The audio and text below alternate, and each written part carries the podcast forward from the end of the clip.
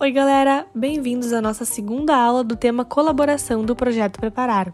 E agora que a gente já entendeu a importância da colaboração, a gente vai ver como de fato podemos colaborar, através de muitas ideias que podem inspirar os nossos processos de colaboração. Aproveite! Mas como colaborar? A gente tem uma grande história de estar tá competindo. Mesmo que a gente não goste muito, a gente meio que cai nesse lugar automaticamente. E aqui a gente está se convidando a pensar de um jeito diferente. Não é algo que a gente tem pronto. A gente vai precisar experimentar e ir descobrindo a cada vez. Então, eu gostaria de trazer algumas ideias que podem inspirar processos de colaboração. Não são os únicos, talvez não sejam os melhores, certamente não vão ser os melhores para todas as ocasiões. Mas, se você pegar ele e gostar de alguma coisa, você pode adaptar ele pode te inspirar a fazer outras coisas. Quando a gente está se convidando a criar um processo colaborativo, a gente vai se ver defrontado com a realidade da outra pessoa, com as preferências da outra pessoa, com o que a outra pessoa está trazendo da visão dela, que é diferente da minha. Muitas vezes a gente vai querer estar tá certo, vai querer trazer a nossa visão porque a gente acredita nisso que a gente está vendo. Isso tem o seu lugar de importância, mas eu acho que é interessante a gente pensar que às vezes a gente tem que fazer uma escolha é melhor estar certo ou ser feliz? Então, se a gente se pergunta isso, é possível que a gente possa ceder um pouco e acreditar que trabalhando juntos a gente vai conseguir chegar mais longe. Mesmo que talvez a gente erre mais em alguns momentos, mas a gente está com as relações fortes para superar esse erro e aprender. É por aí que eu convido vocês a seguir esse processo. Essas ferramentas que eu vou trazer, elas são inspiradas em duas metodologias. A primeira delas chama sociocracia. É uma metodologia voltada para criar grupos de uma forma em que esses grupos consigam compor de maneira mais horizontal, ou seja, todo mundo é importante e a gente consegue trocar as informações sem hierarquia ou com menos hierarquia. A segunda chama Dragon Dreaming. O nome em inglês poderia ser traduzido por dragão sonhando. O dragão é aquele conflito. O dragão é aquele lugar onde está o nosso poder, mas também está o nosso medo. Numa cultura ganha-perde, a gente é ensinado a lutar contra os nossos dragões.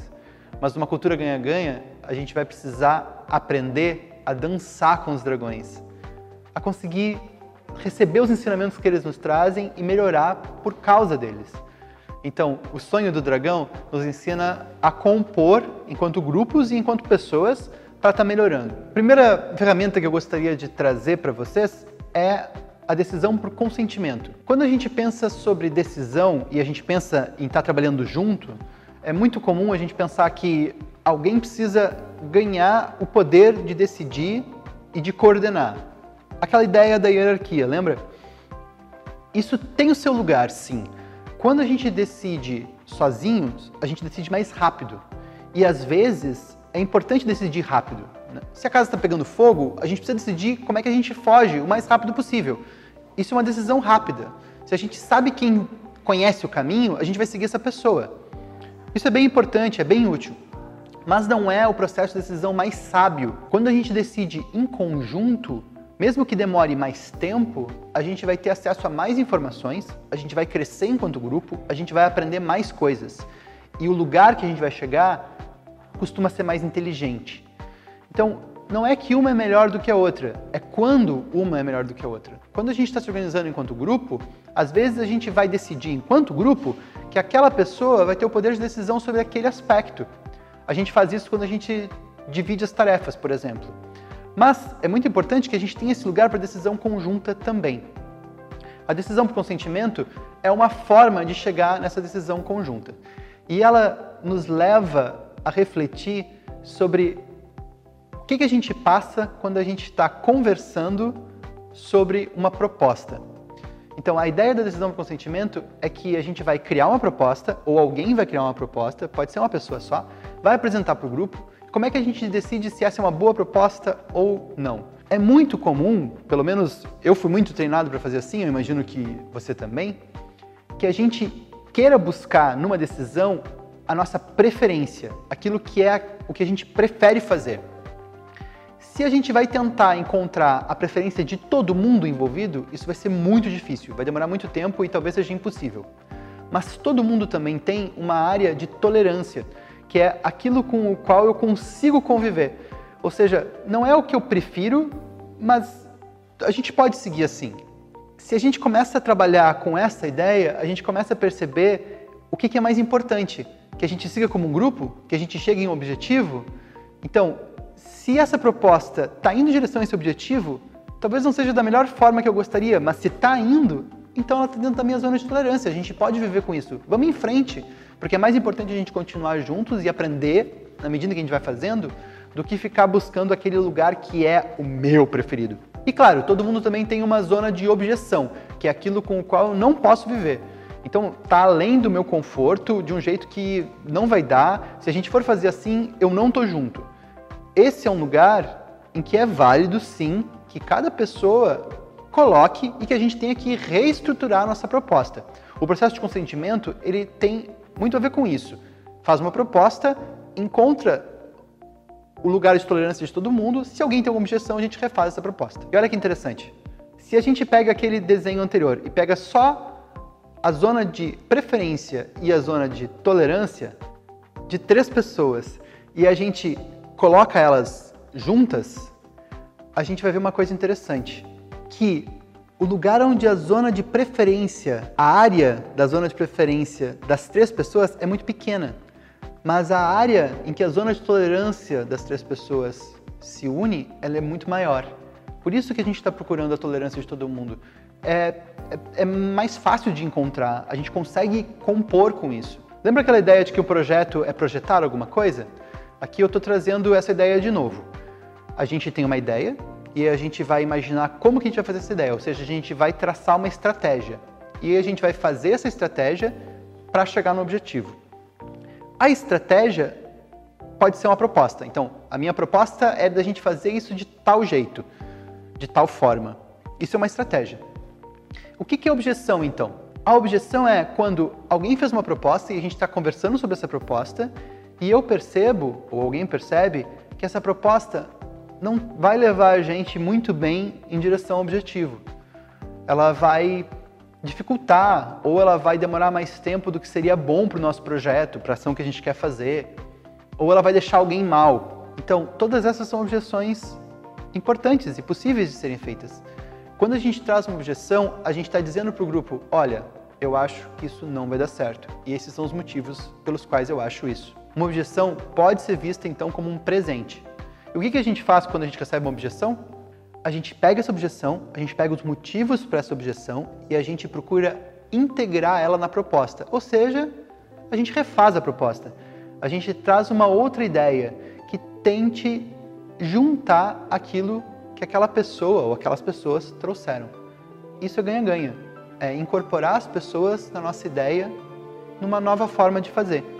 E assim a gente traça uma estratégia que vai conseguir ultrapassar os obstáculos e chegar no objetivo. O processo inteiro da decisão por consentimento pode ser resumido assim: alguém ou um pequeno grupo dentro do grupo faz uma proposta de como é que a gente vai fazer. Daí a gente tem uma rodada ou um, momento em que as pessoas fazem perguntas, que são perguntas para ver se a gente entendeu o que está sendo proposto, é para entender melhor aquela ideia. Então, todas as perguntas de entendimento, buscando clareza, elas são válidas. E a gente vai anotando essas perguntas e depois que a gente anotou as perguntas, a gente pode ir tentando resolver elas, responder elas, como um grupo também. Não precisa ser só aquela pessoa que trouxe a proposta, porque isso vai trazendo mais ideias. Depois a gente pode ter um momento de considerações, que é, estou uh, pensando tal coisa a respeito dessa proposta, me parece meio arriscado isso, mas as considerações elas não precisam de resposta, elas, a gente só está compartilhando um pouco. E é um momento breve. E aí a gente abre para as objeções. A gente pergunta: alguém tem uma objeção em relação a essa proposta? Duas regrinhas interessantes para trabalhar a objeção é: essa proposta ela é segura o suficiente para a gente experimentar e ela é boa o suficiente para agora? Se essas duas perguntas forem um sim, tiverem um sim como resposta, então essa proposta pode ser tentada. Mas se não tiverem, se eu tiver alguma questão, eu estou fazendo uma objeção. Quando alguém traz uma objeção, isso é visto como um presente e a gente procura entender os motivos dessa objeção, a gente pode fazer perguntas de esclarecimento sobre a objeção e a gente procura reintegrá-la na proposta, a gente refaz a proposta. Pode ser a pessoa que trouxe a proposta ou pode ser outra pessoa que faz uma segunda proposta melhorada. E assim a gente passa pelo percurso de novo. Até que todo mundo encontra a sua tolerância em relação àquilo, ou talvez a gente precise pensar mais um pouco e a gente pode criar um pequeno grupo para pensar mais e fazer uma outra proposta amanhã ou semana que vem. Esse é um processo que ninguém sabe como fazer ele já assim direto, ninguém nasceu com essa habilidade, então a gente precisa aprender. Então no começo ele pode ser um pouco complicado, mas à medida que a gente está fazendo as coisas em grupo e a gente está tentando ele de novo, ele vai ficando cada vez mais ágil. Uma segunda ferramenta que eu queria compartilhar com vocês vem do Dragon Dreaming e chama Círculo dos Sonhos. A ideia é a gente criar um sonho em grupo para isso que a gente quer fazer.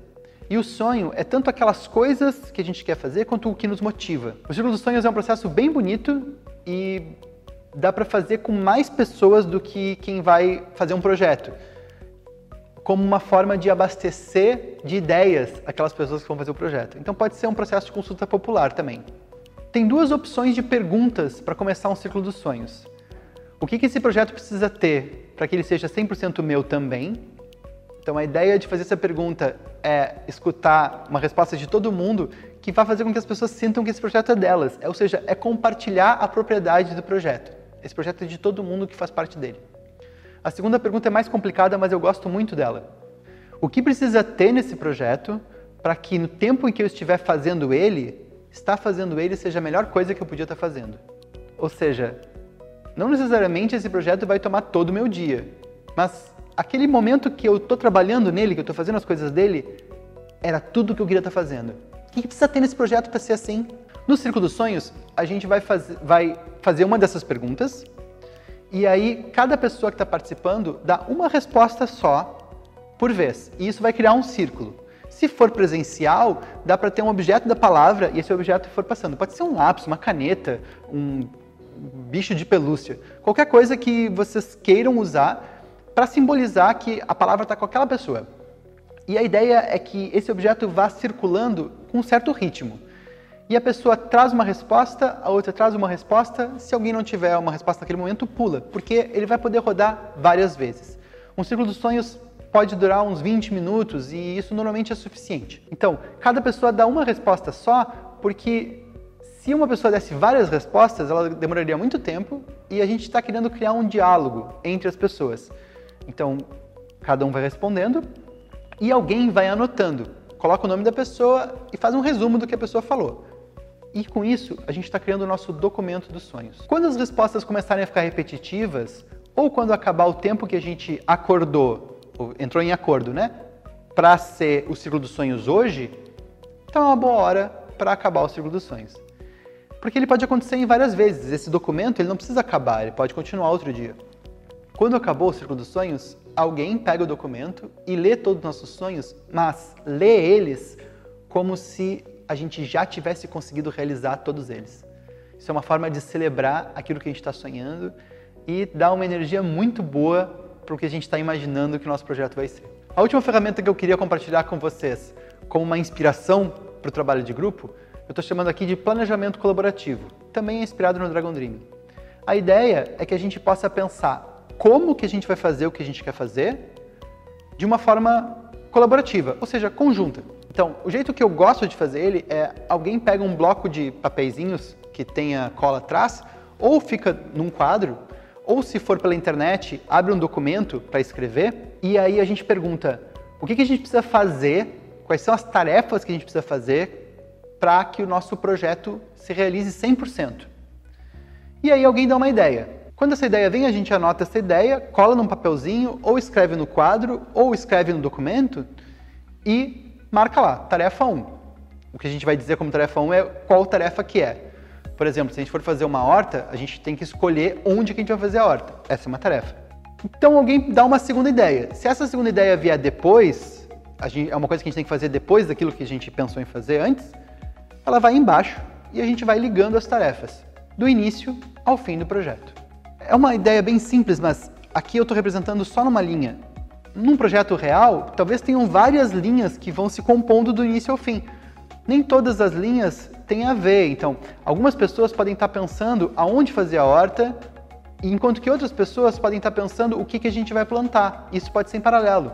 Se for num espaço da escola ou num espaço comunitário, talvez outras pessoas estejam conversando com as pessoas da comunidade ou da escola para ver qual é o melhor lugar, ou para conseguir permissão, ou para convidar pessoas para participar. Então, o mesmo projeto ele pode ter várias linhas de ação. Depois que a gente criou as tarefas do projeto, a gente vai criar os times por tarefa. Então, a gente faz três perguntas. Quem sabe e tem vontade de fazer? Então, eu vou pegar uma caneta verde e para todas as tarefas que eu sei fazer e eu tenho vontade de fazer, eu coloco meu nome. Quem sabe e não tem vontade de fazer, pega uma, uma caneta preta e coloca o seu nome em todas as tarefas que sabe fazer, mas não tem vontade de fazer agora. E quem não sabe, mas tem vontade de fazer, pega uma caneta vermelha e coloca seu nome ou suas iniciais em todas as tarefas que não sabe fazer, mas tem vontade. E assim a gente criou as equipes das tarefas. Quem escreveu em ver verde vão ser as pessoas responsáveis pela tarefa. Essas são as pessoas que vão puxar a tarefa, vão fazer com que a tarefa aconteça. Toda tarefa precisa ter uma pessoa com escrita verde. Se não tiver, a gente precisa pensar como é que a gente faz.